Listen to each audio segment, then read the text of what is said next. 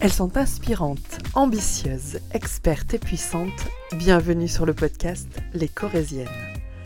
Bonjour à tous, je m'appelle Pauline Chassin et pour ce nouvel épisode, je reçois la merveilleuse Manon Alves. Manon a 27 ans. Elle est designer produit et co-responsable. Manon m'a expliqué quel était son mode de fonctionnement et comment elle a imaginé les produits et imaginé aussi les différentes vies du produit. Ça m'a beaucoup intéressée. Elle m'a aussi parlé de sa position dans la fratrie et euh, du poids d'être euh, l'aînée, la première fille de la famille. Des sujets divers et variés que je vous invite à retrouver dans ce nouvel épisode. Bonjour Manon. Bonjour Pauline. Je suis ravie de t'accueillir et je te remercie pour euh, avoir accepté de, bah, de faire partie de la, de la team des Corésiennes. Donc tu es le 16e épisode. Euh, voilà, merci d'avoir accepté l'invitation. Merci à toi. On va commencer, rentrer dans le vif du sujet en te demandant c'est quoi être corésienne pour toi? Alors, être euh, corésienne pour moi, mais euh, déjà je suis née ici. Je suis née à Brive, j'ai grandi ici, j'ai fait toutes mes études ici. Enfin, je suis partie après, après le bac, mais mes 18 premières années, c'était à Brive, en Corrèze. Ok. Et, euh, et du coup, tu as un attachement au territoire? Euh, bah, Oui, oui, parce que ça fait partie de moi. Enfin, du coup, je suis venue ici. Tu sais, un petit peu dans les cours de géo, on disait la diagonale du vide, et en mode Ah oui, ok, bah, c'est nous.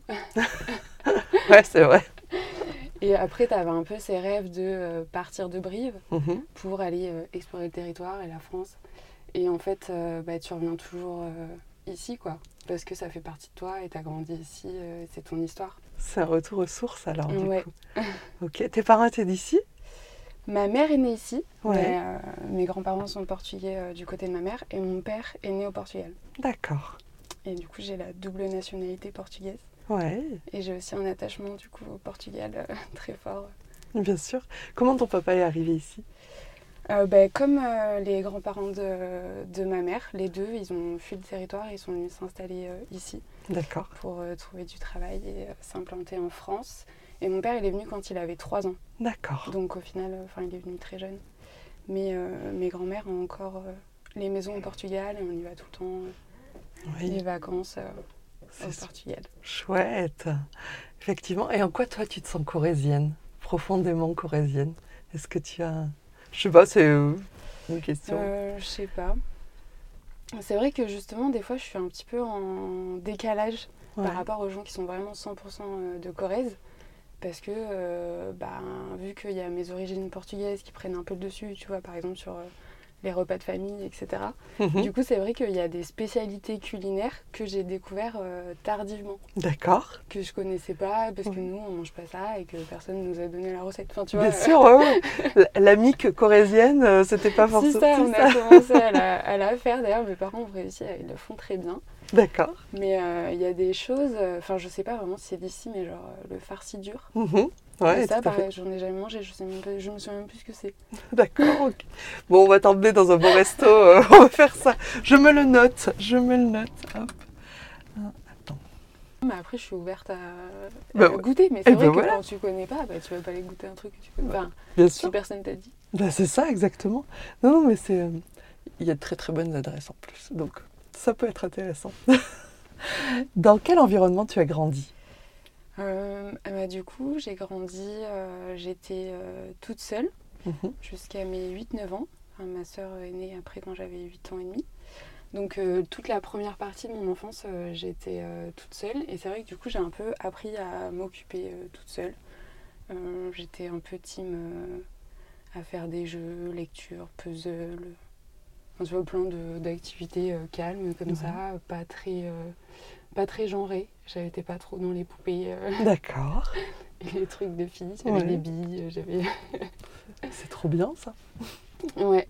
Et c'était chouette. On avait euh, une petite maison à Brive avec un jardin. On allait se promener. On allait au parc. Mon père, il m'a à faire du vélo. Enfin, une enfance classique, normale. Ouais. Et après, du coup, il y a eu mon frère et ma soeur qui sont mhm. arrivés. Et là, j'ai plus ben, un peu joué à la poupée, quoi. Je m'occupais d'eux. Bah oui. Mais c'était chouette d'avoir des petits bébés. Et j'étais grande, du coup, je me souviens. Enfin, tu vois. C'est pas comme c'est quand on s'est rapproché et que t'es plus petit. Là, vu que j'étais plus grande, bah, j'avais euh, plus de responsabilités et c'était euh, chouette de m'occuper d'eux. Après, ils ont vraiment pas beaucoup d'écart, donc ils sont très proches. Oui, Moi, j'étais un petit peu en décalage. bien sûr, oui. Enfin, quand Je je suis comprends. partie euh, de la maison pour mes études, euh, mon frère, il avait 7 ans, tu vois. Ouais. Donc c'est vraiment jeune pour lui, il était en mode... euh, Qu'est-ce qui se passe Ah Oui, c'est sûr. Ça se comprend aisément, effectivement. c'est pas évident, je pense, pour euh, les enfants. euh. Bah oui. Ouais, puis c'est un changement de cadre aussi, donc forcément, tu perds un repère aussi. Ouais. Parce que tu étais peut-être une, j'en sais rien, mais une euh, petite seconde maman ou. euh, Oui, bah oui, oui, je les gardais beaucoup. Mhm. Enfin, on restait, enfin, parce qu'après, oui, j'étais quand même plus grande, donc j'avais pas mal de responsabilités. Et ouais, je les gardais beaucoup. J'essayais de, enfin, de voilà, jouer on faisait- avec Ouais, eux. voilà, on faisait des jeux, euh, on faisait de la pâte à sel, on, enfin, on faisait Ah plein oui. de trucs, on organisait des activités. Toujours très créative. Ça viendra de toute façon, on, en Ouais. discutera. Euh, donc du coup, pour la première partie de ton, ton enfance, euh, bah voilà, tu étais fille unique quelque part. Et, euh, et en tempérament, quel, quel enfant tu étais?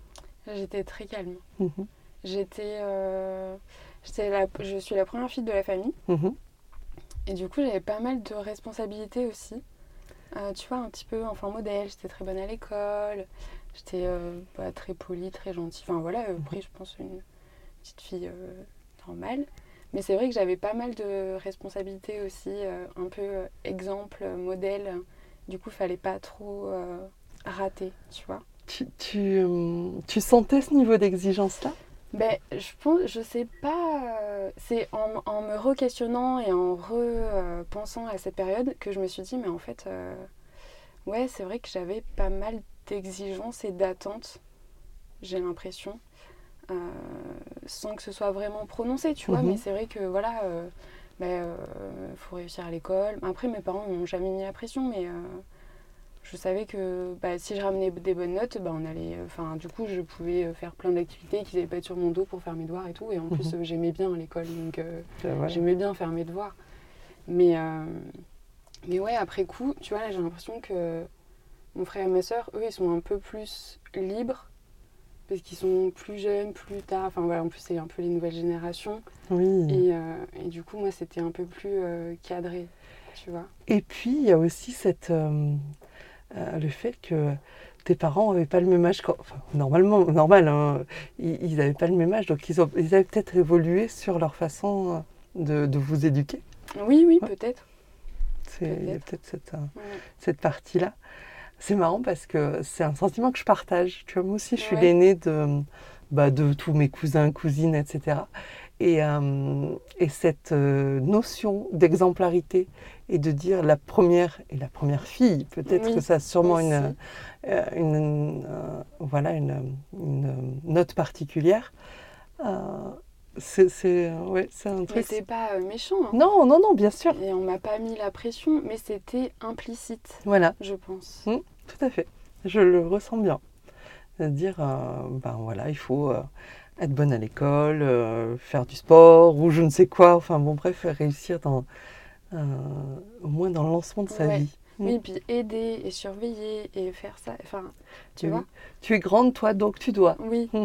Oui, je comprends. Mais après, c'est bien, ça responsabilise. euh, Bien sûr. et ça. Enfin, tu te sens. euh, euh, Impliqué Comment dire Oui, voilà, Mm. pour- impliqué. Tu te sens impliqué et euh, ça te fait grandir aussi. Oui, tout à fait. Donc, euh, c'est bien. Oui, oui, oui, bien sûr. Non, non, mais on ne remet pas en question Oui, euh, oui. ça. Mais euh, euh, c'est vrai que voilà, c'est un sentiment que je, je partage. À quoi tu rêvais quand tu étais petite? Bah, ça, je me suis posé la question. mais Au final, j'avais pas trop euh, de grands rêves. Je pense que c'était un peu euh, au jour le jour. Il n'y avait Oui. pas de, de grands rêves, de grandes choses. Euh, je me souviens quand j'étais petite, euh, je voulais être maîtresse. D'accord. Et puis après, j'ai vu mon frère et ma soeur. Je me suis occupée d'eux. Enfin, quand je Mhm. restais avec eux. Et, euh, et du coup, vu qu'ils étaient très proches, il y a eu beaucoup de disputes. Et là, j'ai dit, en fait, je veux plus être maîtresse.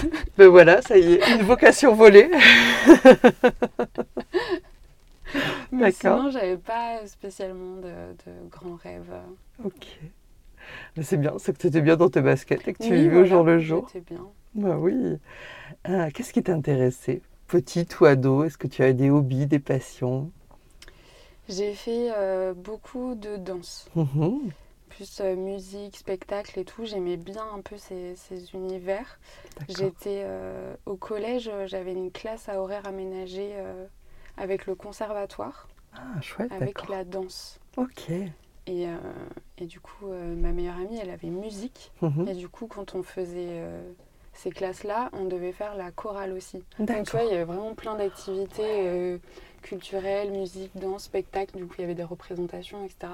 Même j'ai toujours fait les représentations avec l'école et tout, j'aimais trop. Et, et après, j'ai fait beaucoup de natation aussi. Mhm. Et j'aimais trop les arts plastiques. C'est pas étonnant. J'aimais trop, j'avais trop des bonnes notes euh, au collège. Et après, au lycée, j'ai pris option euh, art plastique et j'ai pris des cours aussi au centre d'art plastique. D'accord. Chouette. Oui, ça t'a mis sur la voie en fait. Hein. Un petit peu. Parce que euh, du coup, alors oui, je voulais que tu nous racontes ton parcours scolaire parce qu'il y a plein plein de choses intéressantes aussi. Raconte-moi. mais du coup, j'ai un parcours super classique. J'ai fait un bac général. Mhm un bac euh, scientifique à l'époque. Ça a encore tout changé. Là, en plus, le parcours que je vais raconter, ça n'existe plus. C'était notre temps. Euh, tu as 27 ans aujourd'hui, hein, euh, mais c'est quand même. Mais ça n'existe plus. c'est ça. Mais donc, pour la première terminale, j'avais pris l'option art plastique mhm. et je prenais des cours au centre d'art plastique. Et, et donc, ensuite, j'ai fait une mise à niveau en art appliqué. Ok. Parce qu'en fait, pour entrer en BTS, euh, design, il mhm. faut euh, soit avoir fait bac à appliqué et tu rentres directement, ou faire une mise à niveau qui compte euh, pas trop, mhm. mais tu touches un peu à tout pour pouvoir choisir quel BTS tu souhaites. D'accord. Donc j'ai fait la mise à niveau en art appliqué à la souterraine. Ok. au, lycée Raymond Léwy. Et ensuite, je suis allée en BTS design produit pendant deux ans. Et ensuite, je suis restée encore à la souterraine et j'ai fait un diplôme supérieur en art appliqué D'accord. Option design produit et spécialité éco-conception. Donc, euh, il y avait déjà, c'est rigolo parce que tu nous en parles pas quand, euh, quand tu étais petite, mais il y avait déjà cette euh, notion d'écologie qui rentrait en compte dans ta jeunesse. Est-ce que tu as été sensibilisée bah, Je sais pas trop. Enfin, c'est pas quelque chose qui m'a, enfin, tu vois, qui m'a interpellée et tout. c'est peut-être venu, venu plus tard. Mmh. Mais après, il y a aussi des choses euh, qui sont naturellement. Pour moi, c'est logique, euh, tu vois. Oui. Et c'est pas spécialement un, intérêt. Ou Oui, c'est pas induit par, euh, par une éducation. C'est pas. C'est plus, ouais, ça va de soi, quoi. Mmh. Ah oui, de pas gâcher, de pas. Enfin voilà, de. Oui, mais c'est sûrement des valeurs qu'on t'a transmises aussi. Hein. il doit y avoir quelque chose là-dessous. Euh, donc du coup, voilà ce parcours jusqu'à la souterraine. Aujourd'hui, tu es designer produit éco-responsable, c'est très important. Alors, pour les gens qui ne savent pas ce que c'est, est-ce que tu peux nous expliquer? Oui, alors euh, designer produit, euh, je travaille principalement en B2B avec les entreprises qui fabriquent déjà des produits et du mobilier. Et en fait, je les accompagne dans la création et la conception de nouveaux produits. Donc s'ils veulent par exemple développer un, nouveau produit, une nouvelle gamme, mhm. euh, ils font appel à moi et du coup on travaille ensemble et je dessine et je les accompagne jusqu'au plan de fabrication. Et après c'est eux qui euh, vendront le produit. Qui gèrent le marketing, qui gèrent la com, etc. Toi tu... Euh, c'est plus la partie dessin. Quoi. Mhm. Ouais, c'est intéressant. Raconte-nous, euh, qu'est-ce que tu as créé? Enfin, J'en ai une petite idée parce que je, connais Manon, mais, mais il y a vraiment des choses très intéressantes pour le coup. Euh, bah, du coup, je vais surtout parler de la collection asymétrique que j'ai créée euh, pour Matty Bibles, mhm. qui est une marque de mobilier pour enfants belge. Donc, eux, ils fabriquent tout en Belgique dans leurs ateliers en bois et ils m'ont demandé de créer une collection de mobilier évolutif euh, en bois avec du sapin massif qui euh, se base sur la pédagogie Montessori. Donc c'est vraiment pour, euh, mettre l'enfant au cœur de l'apprentissage et qu'il apprenne par lui-même, qu'il découvre son environnement et que voilà, c'est l'aider à, faire tout seul. Mhm, tout à fait. Et, et, du coup, on a créé on a quand même un petit peu co-créé parce qu'on mhm. travaille ensemble. Il y avait les ateliers sur place, on a fait les premiers protos et tout euh, pour pouvoir après euh, adapter euh, le, produit final. Et par exemple, on a fait un berceau cododo mhm. qui se met juste à côté du lit des parents, tu peux attacher au lit. Et, et en fait, ça s'utilise jusqu'aux 9 mois, 1 an maximum euh, du bébé. Mhm. Et c'est vrai que bah voilà, c'est dommage, après on en fait quoi euh, Rien. Euh, et du coup, on a vraiment fait que le produit soit évolutif. Donc on a cherché plusieurs fonctions possibles à donner à cet objet-là. Et donc à la fin, on a donc un berceau qui sert de mhm. berceau, qui ensuite évolue en banquette. Donc quand le bébé passe après dans sa chambre avec un autre lit, tu peux le mettre euh, dans sa chambre et avoir un petit coin euh, lecture pour appréhender le moment du dodo ou quelque chose comme ça. Mhm. Et ensuite, il évolue encore pour se transformer en petit bureau pour quand il va aller à l'école. Et le bureau, il y a plusieurs hauteurs et il monte jusqu'à 75 cm qui est la hauteur de nos tables à nous. Donc en soi, il peut vraiment l'utiliser, je pense, enfin en soi jusqu'à nous, mais jusqu'au collège et il a déjà un bureau dans sa chambre. Mm. Donc en un produit, tu as trois fonctions. quoi. Et c'est vraiment penser euh, allonger la durée de vie du produit en lui ajoutant euh, des nouvelles fonctions et en évoluant en même temps que l'enfant. Mm. Ça c'est formidable. Je trouve que euh, voilà, bah, on tend de toute façon avec tous les problèmes écologiques qu'on rencontre à avoir des des produits beaucoup mieux réfléchis et qui ont une durée de vie beaucoup plus, euh, beaucoup vaste. Euh, quand je vois ben voilà ce qu'on est capable d'acheter quand on a notre premier enfant, effectivement, si on a cette sensibilité-là, bah go, quoi. Enfin, faut, faut y aller. Et c'est vrai que quand c'est designé par une corésienne, je trouve ça formidable. Je trouve aussi que ça sensibilise aussi l'enfant. Oui. Parce que du coup, euh, tu lui dis que voilà, euh, t'as dormi là. Mhm. Ensuite, euh, bah, on le transforme et on raconte des histoires ici. Mhm. Et ensuite, on va à l'école. Donc, c'est le même objet. Et, voilà, ça grandit en même temps que lui, ça évolue avec lui. Et je pense que ça l'accompagne un peu comme un compagnon ouais, dans sa jeunesse, dans son enfance. Tu pourrais interviewer les enfants après, plus tard, qui ont eu un coup de dos. et tu leur diras Alors, ton enfant? Ouais, c'est ça, exactement. Est-ce que ça fait naître une sensibilité écologique chez eux? Ben, T'écoutes, tant mieux si ça le fait. Euh, pourquoi pas, exactement. Ah. Comment tu travailles tes étapes de création de produits? Comment Raconte-nous l'envers du décor, en fait. Ça euh, alors déjà, il y a une première partie de rencontre avec euh, l'entreprise pour vraiment bah, voir les ateliers, les matières, les procédés, etc. et comprendre comment l'entreprise fonctionne et fabrique déjà les mobiliers existants, les produits existants. Et ensuite, il y a une première phase euh, d'analyse. Du coup, s'il me demande de concevoir un certain produit, mais il faut un peu analyser ce qu'il y a déjà sur le marché, les différentes fonctions, euh, les différents matériaux, etc. Et se placer un peu, faire une, grosse veille. Oui, exactement. Une étude marché. Ouais, c'est ça, une étude de marché. Après, tu as le cahier des charges bien précis qui vient euh, mettre les grandes lignes directrices. Et du coup, ça vient cadrer pour l'entreprise et pour moi pour être sûr qu'on va dans la même direction. Mais mhm. bon, normalement, c'est un récap de ce qu'on s'est dit. Et, euh, et ensuite, euh, les phases créatives. Oui. y a une première étape euh, qui part un petit peu dans tous les sens pour moi. Comment ça se passe justement? C'est ça qui est intéressant. Parce que, du coup, j'ai un peu le, le, même procédé pour mes clients. Effectivement, et c'est cette, je sais pas si toi, hum, c'est la phase qui t'anime le plus moi, ça m'éclate d'aller rechercher des choses, de, de nourrir sa créativité. Mais, euh, en même temps, c'est super stressant. Enfin, Je trouve qu'il il se passe plein de choses dans cette, euh, et dans cette étape, elle est un peu ambivalente. Euh, ben, par exemple, une partie de cette étape, c'est que j'ai toujours un carnet dans mon sac, qui est là dans mon sac d'ailleurs. Et je dessine ou je note quand ça me vient les idées. Des fois, mhm. ça me vient des moments un peu inattendus. ou sinon, je fais des notes sur mon téléphone pour me rappeler de dessiner ça. Mais tu as un peu euh, des moments euh, enfin où bah, tu essaies de. Enfin, je sais pas, euh, des fois ça va te faire penser à ça et du mhm. coup ça nourrit le projet alors qu'en fait tu es en train de je sais pas, acheter une chocolatine. C'est ça Mais oui, c'est là où tu vois que le cerveau est super puissant aussi. C'est ça. Mm. Du coup, il y a une première phase vraiment euh, sans limite, tu vois. Mhm. Genre, euh, je me mets pas de limite rationnelle de fabrication, machin et tout. Je, juste, je dessine. Et après, je sélectionne un peu les pistes que je préfère qui me parlent le plus et qui me semblent le plus adaptées euh, au projet, qui correspondent le plus au cahier des charges, etc. Et mhm. je fais une une première euh, proposition formelle. Généralement, il y a trois pistes mhm. différentes. J'essaie qu'elles soient quand même assez différentes pour, euh, pour vraiment que soit divers, mhm. exactement, pluriel.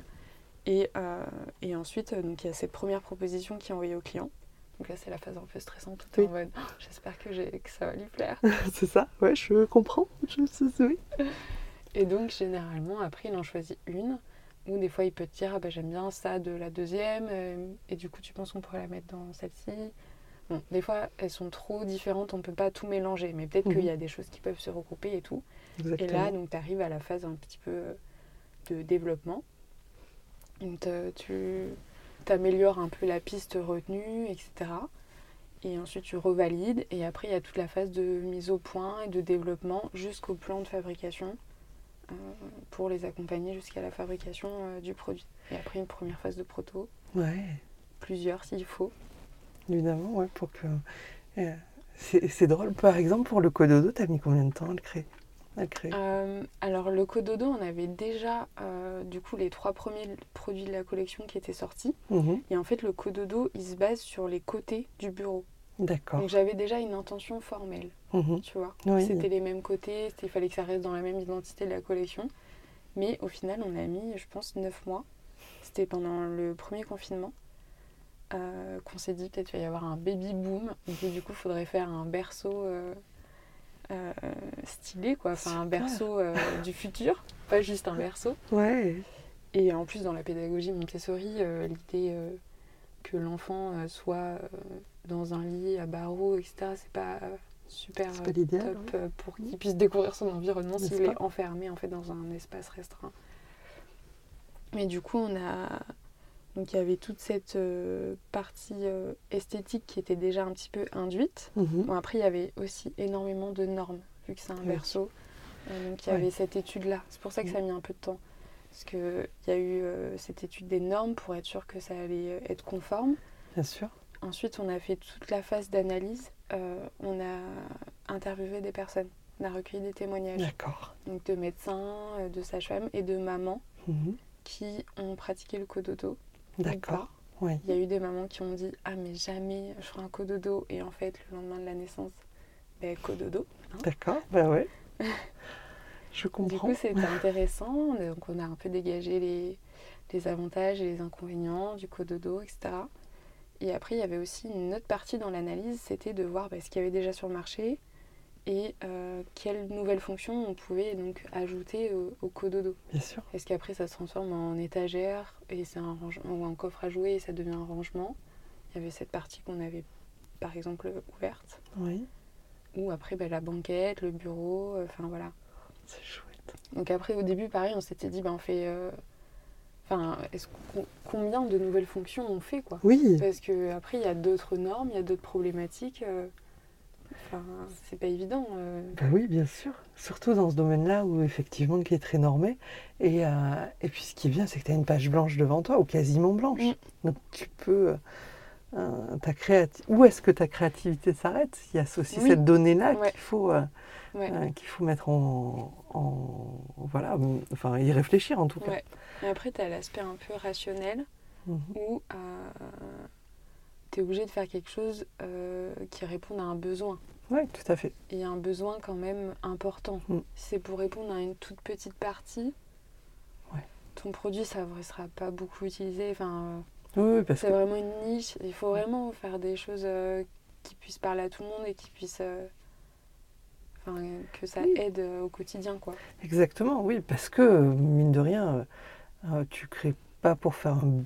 Enfin, tu crées pour faire un bel objet, bien évidemment, mais l'objectif, c'est quand même que ça se vende.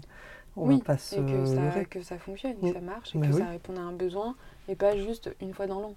Oui, c'est ça, exactement. Non, et puis c'est pas le propre d'une designer produit éco-responsable. C'est très important ça. On est bien d'accord. Et euh, d'ailleurs, euh, on parle d'éco-responsabilité. D'où vient cet engagement écologique? Est-ce que tu as. Est-ce que tu, tu l'as dit tout à l'heure, c'est un peu. C'est inné, c'est. Euh, c'est. voilà, tu, tu l'avais en toi et pour toi c'est normal. Ouais. Oui, ça va un peu de soi. Enfin, certaines choses, euh, ça va un peu de soi. Après, c'est vrai que j'ai été quand même plus sensibilisée euh, pendant mes études. Parce qu'il y avait la partie éco-conception, donc vraiment réfléchir à, toutes les étapes du cycle de vie du produit et notamment à la fin de vie du produit mhm. pour qu'il soit euh, facilement recyclable ou trouver des nouvelles fonctions pour allonger sa durée de vie ou justement avant cette étape de recyclage, essayer de faire quelque chose encore avec ces matériaux. Donc ça, c'est de l'upcycling, du. Oui. Euh, et donc justement intervenir avant cette, cette, étape. Donc en fait, tu rajoutes encore euh, l'allonge, la durée de vie de, du matériau. Oui. Donc il y a tout ça. Euh, c'est vrai que, que j'ai eu mes études qui m'ont un peu guidée dans, cette, dans ces valeurs-là. Et après aussi j'ai fait mon projet de diplôme sur le rapport entre l'homme et les animaux. D'accord. Euh, au final, je me suis concentrée sur les animaux qui sont considérés en tant que nuisibles sur le territoire urbain. Ok. Donc, par exemple, les pigeons, les rats, etc. Mais avant de.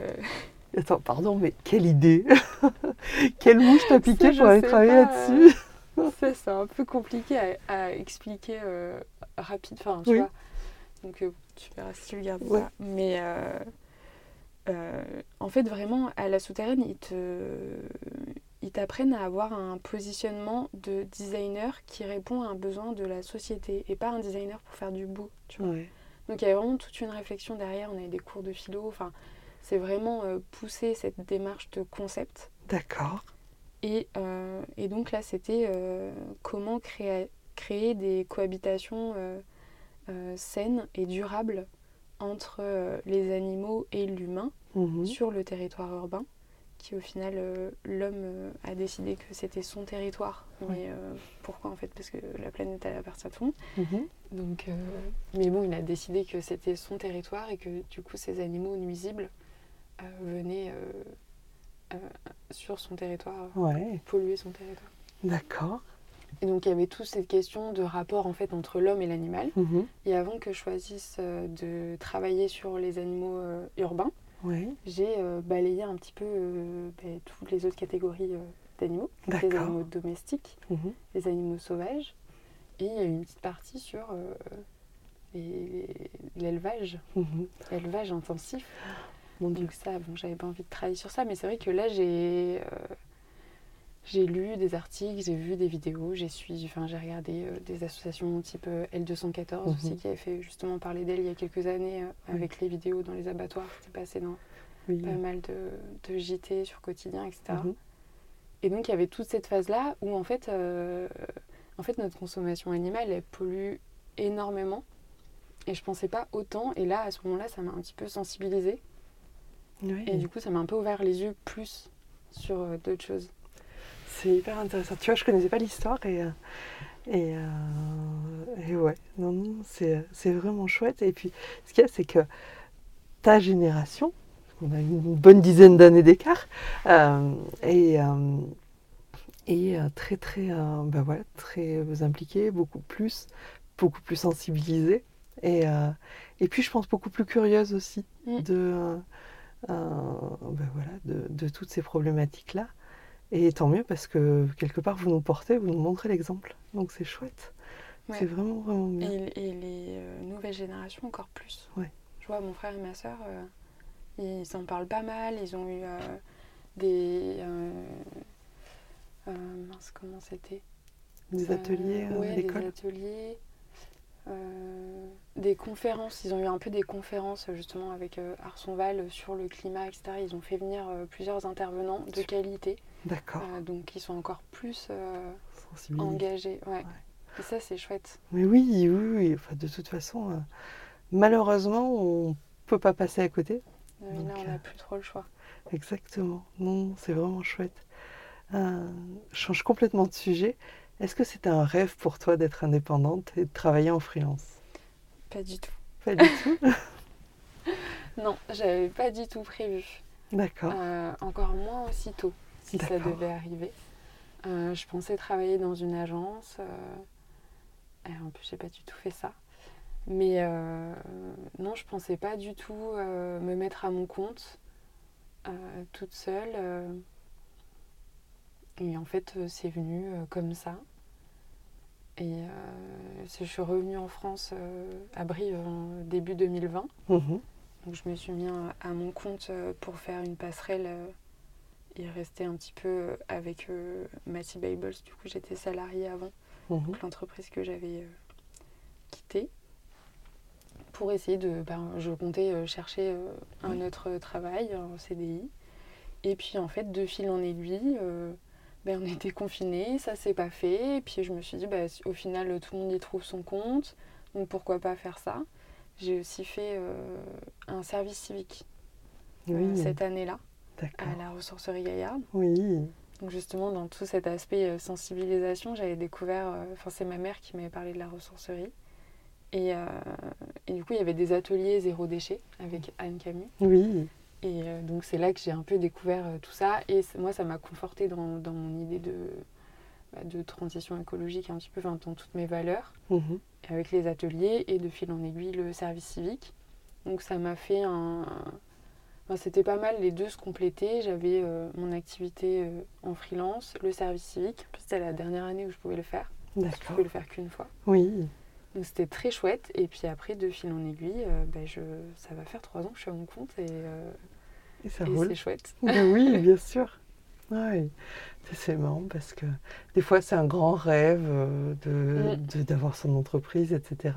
Et des fois, ben, ça te tombe dessus un petit peu sans que, sans que forcément tu y penses. Donc, euh, ben, chouette. Euh, le slogan des Corésiennes, c'est ambitieuse. Je le refais. Le slogan des Corésiennes, c'est inspirante, ambitieuse, experte et puissante. En quoi tu te reconnais là-dedans? C'est pas facile hein, cette question. C'est dur un peu de, de se placer euh, et de faire un petit peu les euh, mhm. éloges comme ça. Mais c'est vrai que c'est chouette que tu aies choisi ces mots-là parce que c'est des mots forts. Et, euh, et, on se retrouve un petit peu parfois dans le parcours de chacune. Et tu dis, c'est vrai qu'en fait, si elle, je la considère comme puissante, inspirante, ambitieuse et experte, et que je me retrouve dedans, bah, moi aussi, du coup. Et euh, du coup, y a, je dirais qu'il y a une petite pincée de chaque. Mhm. et c'est vrai que, voilà, c'est vrai, je me dis, euh, j'ai monté mon entreprise, donc euh, je suis quand même ambitieuse. Mhm. Je suis experte dans mon domaine d'éco-responsable. Mhm. Puissante parce que, bah, voilà, il faut, faut, avoir du courage pour se lancer. et puis aussi, comment dire, exprimer te, te, vendre entre guillemets et montrer ta personnalité dans ton métier, enfin voilà, te placer, te positionner. Euh, oui. Aussi. C'est vrai. Donc. Euh, ben voilà, c'est l'une des, des, jolies réponses que j'aurais eues euh, sur le podcast. C'est vrai qu'elle n'est pas facile celle-ci. en quoi ça t'aide d'être une femme dans ton métier? Où est-ce que ça t'aide en tout cas? Je pense pas que ça m'aide ou ça m'aide pas. Juste. Mhm. Parce que justement, quand tu es designer, il y a toute une partie euh, créative. Et du coup, c'est vraiment ta personnalité, c'est ton style, euh, toi, qui fait euh, ton design. Oui, et donc, en fait, je pense que les entreprises choisissent le designer pour le style, pour ce qu'ils ont créé. Ça leur parle, il y a vraiment un feeling, un échange. Et du coup, je pense pas que ce soit homme-femme. C'est vraiment la personnalité et la personne en tant que telle mhm. qui fait la relation. Parce que mm. des fois, ça passe. Enfin, ça, ça, peut ne pas du tout passer et ne pas accrocher. Et tu peux avoir plus d'atomes crochus avec un autre designer. Enfin, je sais que tous mes, euh, mes copains d'école, mm-hmm. euh, alors qu'on a, du coup, dans ma classe de BTS Design Produit, on était quand même 25, oui. 24. Mais euh, personne n'avait un projet pareil. Ben chacun a pris des routes différentes et mhm. même quand on avait les mêmes sujets en classe, il n'y en avait pas un pareil. Donc c'est vraiment ta personnalité que tu induis dans le produit que tu dessines. Et c'est ça que, je trouve chouette. Oui, c'est vrai. Et tu vois, on avait cette conversation avec Laura Levadou sur, euh, sur l'épisode 15 pour le coup. Et, Laura me disait que durant ses études, elle avait appris à... Alors comment elle a... elle avait appris à être elle-même. Vraiment. Et j'ai trouvé ça très très fort sur un...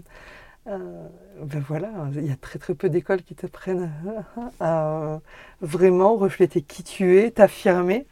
Et euh, j'ai trouvé ça assez extraordinaire. Justement, je voulais savoir si toi aussi tu avais eu ces étapes-là euh, d'apprendre à te oui, connaître. Oui. oui, il y a une grosse partie où bah, il faut mettre ta patte et pas mhm. faire quelque chose qui existe déjà ou comme le voisin tout en ayant une partie, euh, je pense, un petit peu rationnelle et fonctionnelle, mhm. vu quand même tu réponds à un besoin et euh, c'est pas euh, que ce que tu aimes. Enfin, tu peux pas faire que quelque chose qui te plaît à toi. Bien sûr. Il faut avant tout que ça plaise à, à l'usager pour lequel tu le fais. Mm. Donc il y a ça aussi qui est un petit peu compliqué. C'est très ambivalent comme. Parce que c'est pas parce que ça te plaît à toi que ça va plaire à tout le monde. On est Donc il faut réussir à s'adapter tout en mettant ton style. je comprends bien. Je, sais en quel point c'est compliqué, effectivement. Euh, mais merci d'avoir répondu à cette question. Euh, quelle est la prochaine étape et comment tu vas la franchir?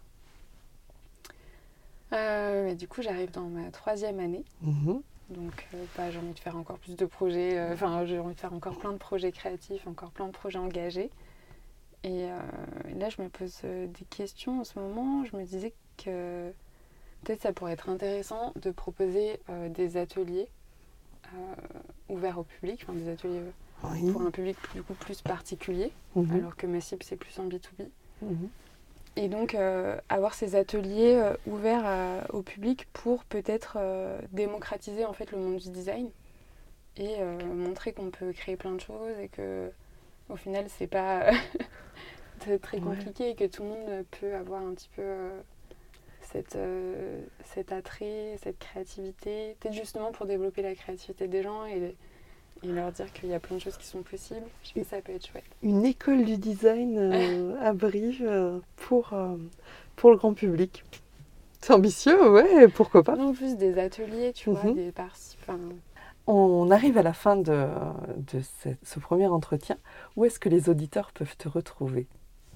Mais du coup, sur euh, les réseaux sociaux. Ouais. sur Instagram, euh, LinkedIn, euh, Manon Albès, tiré du bas design. Sur Instagram. Ça marche. Et sinon, sur mon site, il y a mes derniers projets, par okay. Ça marche. Et eh bien, on va faire comme ça. Et je vais te demander en dernière question est-ce que tu as un mot de la fin? Ben, Le mot de la fin, je voulais te dire que euh, on a réussi. on a réussi, oui, bien évidemment. Alors moi, je n'avais aucun doute. non, on a réussi à caler euh, une date après tous nos, tous nos problèmes de voix. Mhm, n'est-ce pas? Mais oui, on a réussi et euh, merci. Bah, écoute, avec grand plaisir. On se retrouve la semaine prochaine avec le questionnaire des Corésiennes, le questionnaire façon Proust qui va durer voilà, une petite vingtaine de minutes. Donc merci Manon et à la semaine prochaine. Merci à toi.